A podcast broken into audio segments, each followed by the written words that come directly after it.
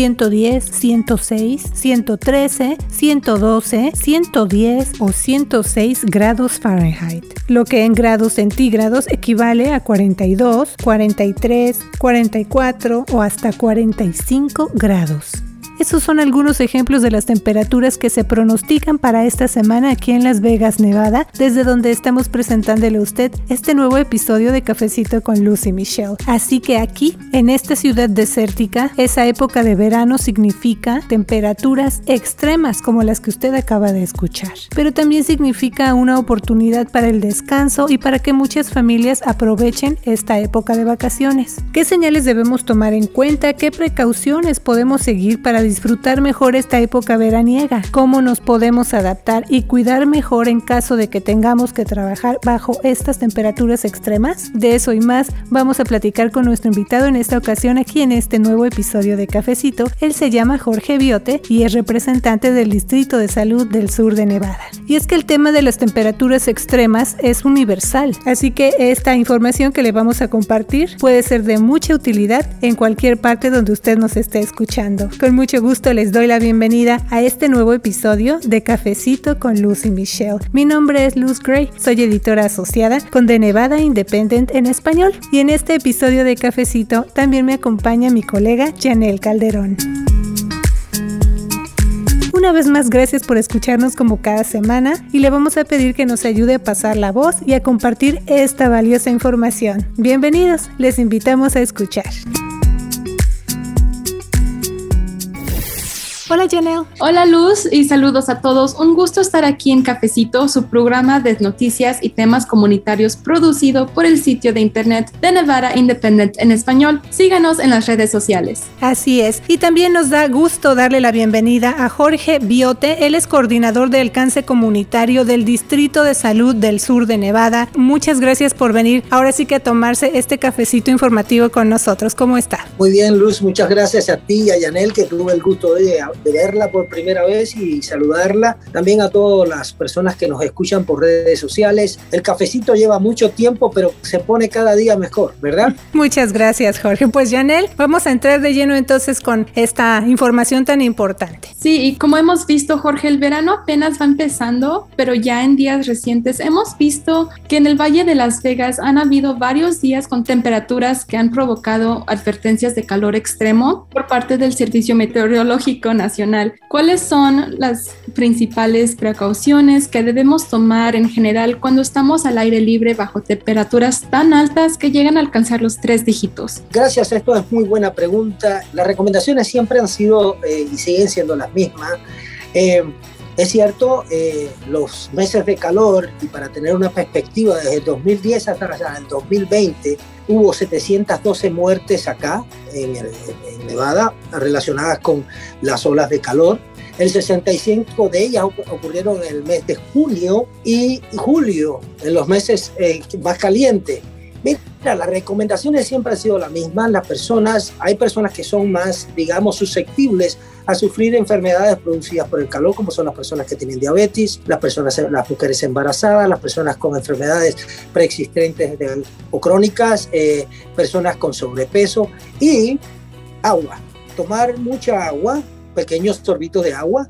Si trabajas en fuera, eres, eh, digamos, de las personas que tiene la dicha de trabajar al aire libre y, respirar aire puro todo el tiempo, recordar que tienes que trabajar por intervalos de tiempo muy pequeños, eh, eh, refugiarte en la sombra, mantenerte húmedo, protegerte, usar protector solar para tu piel, porque también puede ser un problema que causa una de las enfermedades producidas por las olas de calor.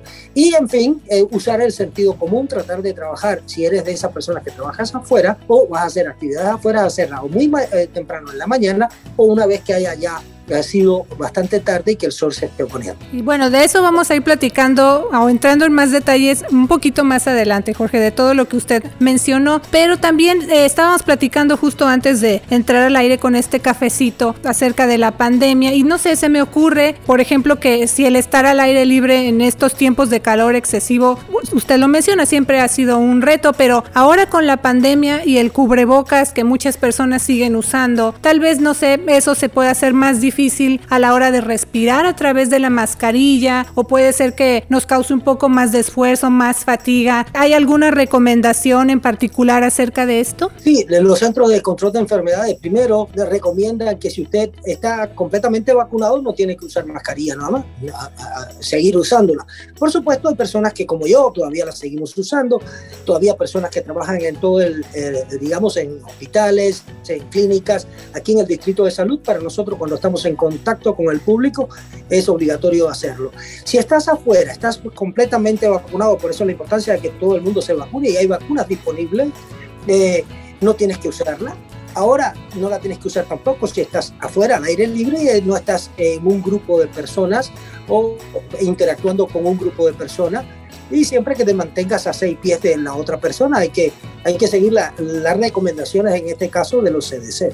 Así es, y de hecho, estaba leyendo eh, la página de internet del Distrito de Salud del Sur de Nevada. Ahí se mencionan varios efectos que nos pueden provocar el calor excesivo, como la deshidratación, la insolación y el agotamiento por el calor. ¿Cuáles son los síntomas de una deshidratación y qué podemos hacer si eso nos pasa? Porque a veces solo toma un poco de tiempo estar bajo los rayos del sol para tener el, riesgo de una deshidratación. Mira, es importante que las personas sepan, Yanel y, y Luz, que cualquiera de las enfermedades provocadas por el calor, excepto las quemaduras en la piel por la exposición al sol, excepto el, el todas las otras tienen los calambres, el agotamiento, las insolaciones, todos tienen síntomas muy parecidos. Los síntomas pueden ser calambres producidos por el calor, dolores musculares, dolores de cabeza, sudoraciones muy, eh, mucha sudoración, eh, pueden haber, digamos, escalofrío de, pronto, la persona empieza a bajarle todas las pulsaciones, el ritmo cardíaco y puede llegar a ser fatal por eso y son de hecho fatales y es por eso que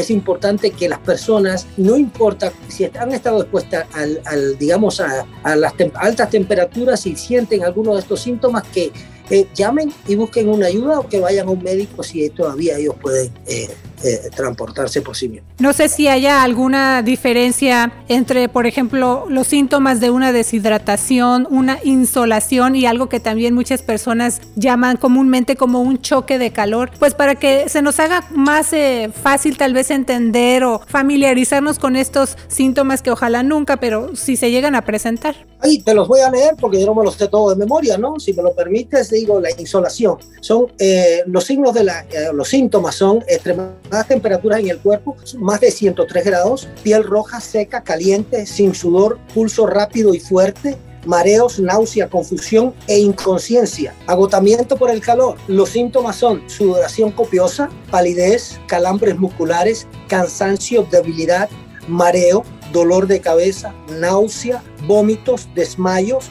La piel se puede sentir fresca y húmeda, el pulso está débil y rápido y la respiración va a ser superficial y rápida. Eh, el sarpullido es la piel enrojecida, unas perturbaciones en, la piel, etc. hay que mantener la piel seca y con talco, eso sería el tratamiento. Ahora, para los calambres por calor, eh, los síntomas son calambres producidos por el calor, son dolores musculares, espasmos que generalmente ocurren en el abdomen, brazos o piernas, ocurriendo ocurriendo por la realización de una actividad que agota. Esto es lo que le pasa a las personas que, por ejemplo, están trabajando como jardineros en la construcción, etcétera. Por eso tienen que estar mirando esto. Sí, y durante el verano hay estudiantes que están de vacaciones, los días son más largos y generalmente aumentan las actividades en familia. Ah, pero el calor puede ser peligroso para las personas y mascotas, como sabemos. Entonces, de acuerdo con el Servicio Meteorológico Nacional, el calor cobra la vida de más estadounidenses que los tornados, huracanes, inundaciones y relámpagos. Entonces, Jorge, ¿el calor afecta a todos de igual manera o hay personas más susceptibles? Ya, ya tocó en eso un poco. Sí, sí, hay personas mucho más susceptibles, las mujeres embarazadas, los niños pequeños, personas que tengan enfermedades crónicas, personas que, digamos, eh, tengan problemas de eh, diabetes, bueno, eso es una enfermedad persistente, y sobre todo esas personas que están en sobrepeso también pueden ser afectadas, las personas mayores de la tercera edad es fatal el calor para ellos también. Jorge, y también ya hemos hablado de los síntomas que se pueden presentar en diferentes casos debido a estas altas temperaturas. A mí me ha tocado ver a personas que así en cuestión de minutos se han llegado incluso a desmayar o se caen porque, por ejemplo, dicen que están mareadas. También he visto que tienen vómitos, pero es en cuestión ahora sí que de, minutos, ¿no? Y eh, como que va de menos a más, pero sí se empieza a notar, por ejemplo, digo yo, me acuerdo de lo, que he llegado a ver, eh, se ponen así rojas, o sea, e, este tema de las precauciones durante tiempos de calor no se debe tomar así como nada más, bueno, estoy sintiendo un poquito de calor nada más, sino que puede llegar a ser fatal como ya lo estamos mencionando. Pero ¿cómo podemos saber cuando es momento de pues buscar atención médica, claro, ya si vemos nosotros somos los que vemos a alguien que ya se desmayó, pues somos los que vamos a hablar. Pero ¿qué otras cosas podemos tomar en cuenta para decir, o sea, ya necesito urgencia o atención médica, ¿no? Ahí te los voy a leer porque yo no me los sé todo de memoria, ¿no? Si me lo permites, digo la insolación. Son eh, los signos de la, eh, los síntomas son extremadas temperaturas en el cuerpo, más de 103 grados, piel roja, seca, caliente, sin sudor, pulso rápido y fuerte, mareos, náusea, confusión e inconsciencia, agotamiento por el calor. Los síntomas son sudoración copiosa, palidez, calambres musculares, cansancio, debilidad, mareo, dolor de cabeza, náusea, vómitos, desmayos. La piel se puede sentir fresca y húmeda, el pulso está débil y rápido y la respiración va a ser superficial y rápida. Eh, el sarpullido es la piel enrojecida, unas perturbaciones en, la piel, etc. Hay que mantener la piel seca y con talco, eso sería el tratamiento. Ahora, para los calambres por calor, son dolores musculares, espasmos que generalmente ocurren en el abdomen, brazos o piernas, ocurriendo por la realización de una actividad que agota. Esto es lo que le pasa a las personas que, por ejemplo, están trabajando como jardineros en la construcción, etcétera. Por eso tienen que estar mirando estos Sí, y durante el verano hay estudiantes que están de vacaciones, los días son más largos y generalmente aumentan las actividades en familia, ah, pero el calor puede ser peligroso para las personas y mascotas, como sabemos. Entonces, de acuerdo con el Servicio Meteorológico Nacional, el calor cobra la vida de más estadounidenses que los tornados, huracanes, inundaciones y relámpagos juntos. Entonces, Jorge, ¿el calor afecta a todos de igual manera o hay personas más susceptibles? Ya, ya tocó en eso un poco. Sí, sí, hay personas mucho más susceptibles, las mujeres embarazadas, los niños pequeños, personas que tengan enfermedades crónicas, personas que,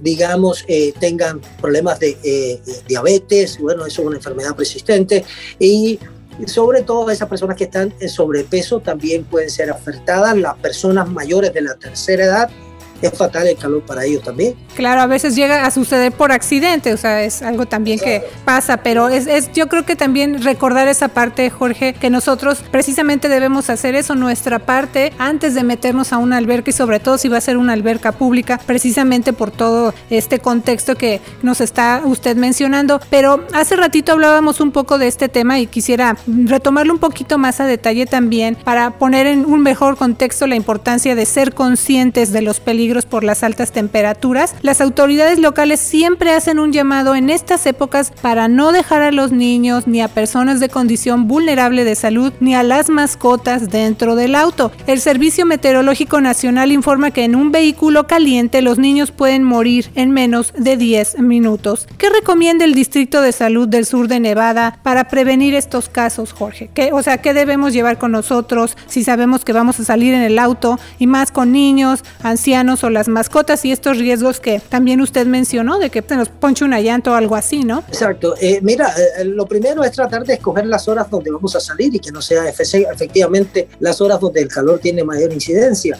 Lo segundo es que hay que, cada padre tiene que usar un mecanismo porque vivimos una, en una sociedad tan agitada que puede que se te olvide que tienes la mascota en el carro, que el niño se haya dormido y se te puede olvidar. Usen algo que sea un recordatorio de que tienes a tu hijo ahí atrás. Hay millones de maneras de hacerlo, tener el, digamos, el bebedero del agua del, del, bebé contigo, acordarte, tomarte un tiempo antes de bajarte del auto, revisar tu auto, mirar hacia atrás, a ver si alguien viene contigo. Pero ya es un problema de conciencia de cada persona. Nosotros seguimos con campañas, con divulgación a través de ustedes, de eh, eh, Luz tratando de, de concientizar a las personas, sobre todo en esta época del año, para que no tener que lamentar eh, pérdidas humanas ni pérdida de, mascotas por esta, por esta razón.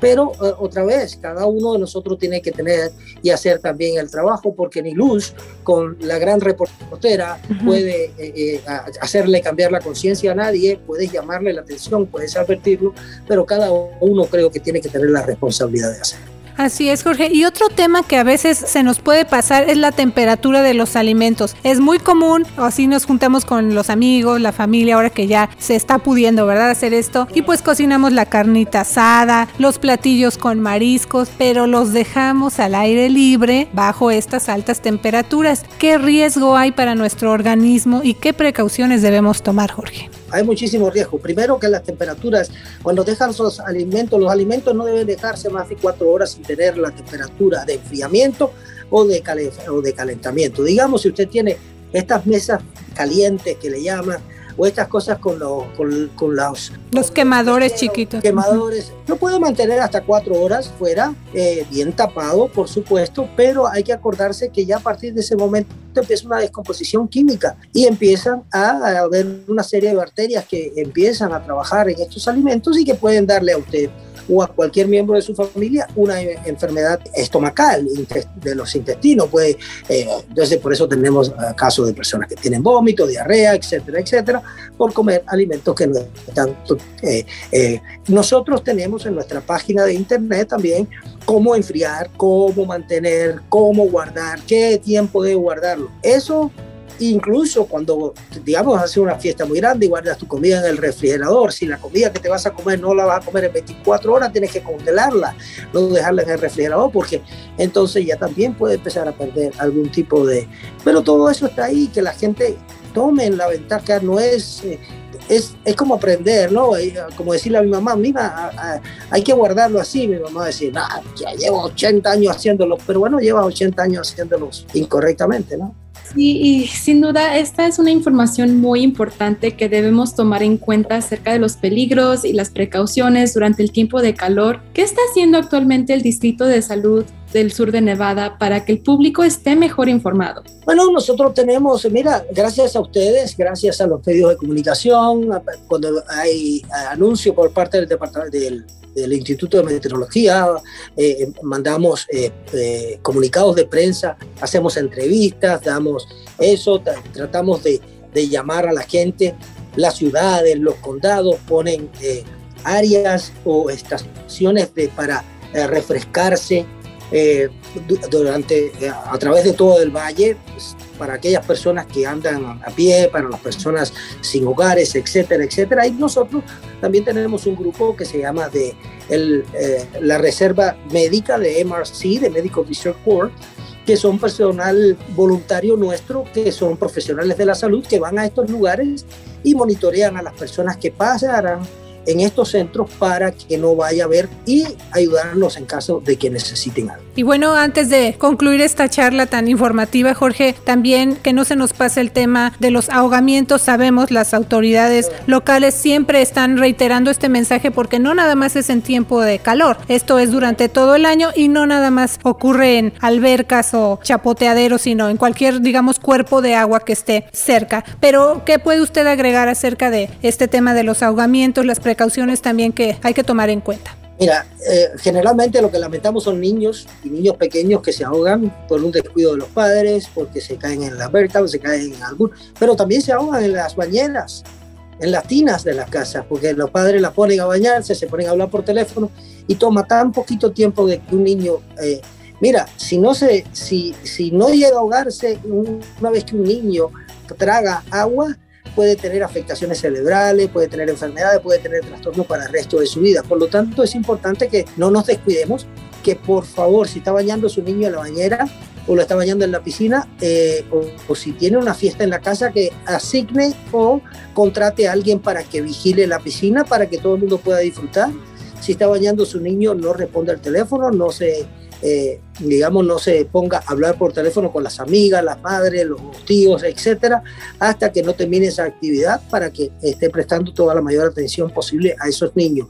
Y bueno, sugerimos siempre que si tiene una piscina en su casa, que le ponga una reja de protección, que, utilice, que tenga eh, cosas de salvavidas eh, como chalecos, etcétera, etcétera, y que también eh, esté siempre presente de que, eh, eh, aunque tenga la cerca, eh, los niños no tengan acceso a abrir los cerrojos para poder entrar a la piscina, porque en cualquier descuido solamente toma muy poquito tiempo, minutos, para que un niño pueda perder su vida o ahogarse y tener trastornos para toda su vida. Y son recomendaciones así muy generales, pero le queremos recordar a usted que nos está escuchando aquí en Cafecito que incluso el Distrito de Salud del Sur de Nevada es parte de una coalición para la prevención del ahogamiento infantil y esa organización ahora sí que está específicamente dedicada a abordar estos temas con la comunidad, así que también vamos a incluir la información de este organismo para que usted la tenga a la mano y la pueda consultar. Pero Jorge, ¿hay alguna otra cosa que le gustaría agregar? Sí, quiero agradecerles a ambas por eh, darnos la oportunidad de estar en este programa. Eh, como siempre, ya se extrañaba, estamos a su disposición, ya lo sabe. Y por favor, recordarle a nuestra comunidad en sentido general que la importancia de vacunarse, la importancia de vacunar eh, a los niños para el regreso a la escuela. a principios de agosto va a empezar la escuela y hay niños, tanto los que van para séptimo grado como los que empiezan en kindergarten, necesitan la, la vacunación.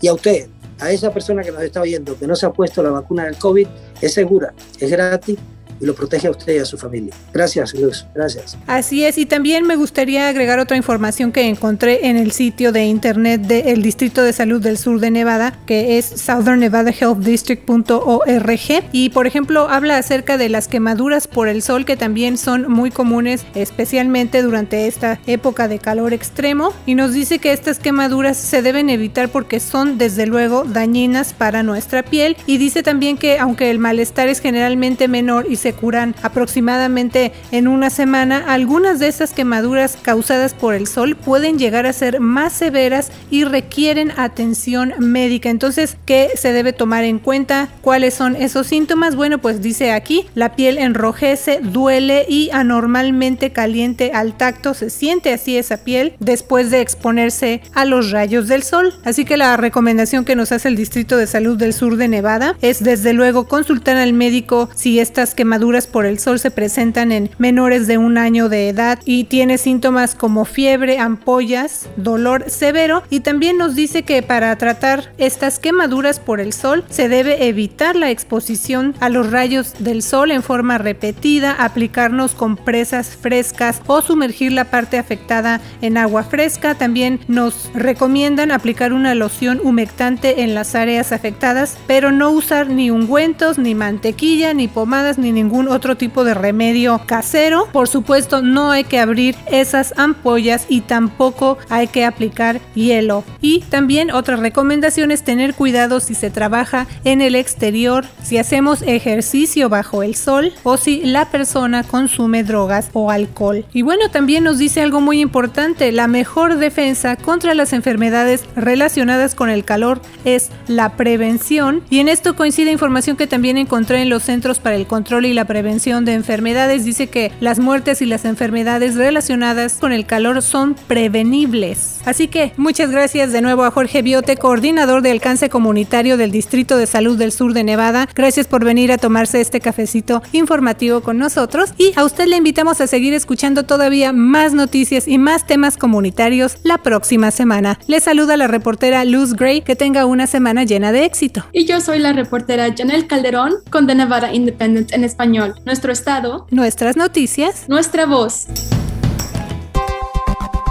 Para la información más actualizada al momento, síguenos en redes sociales como de Nevada Independent en español, en Facebook, Envy Indie en español, en Instagram, de Nevada Independent en español, nuestro estado, nuestras noticias, nuestra voz.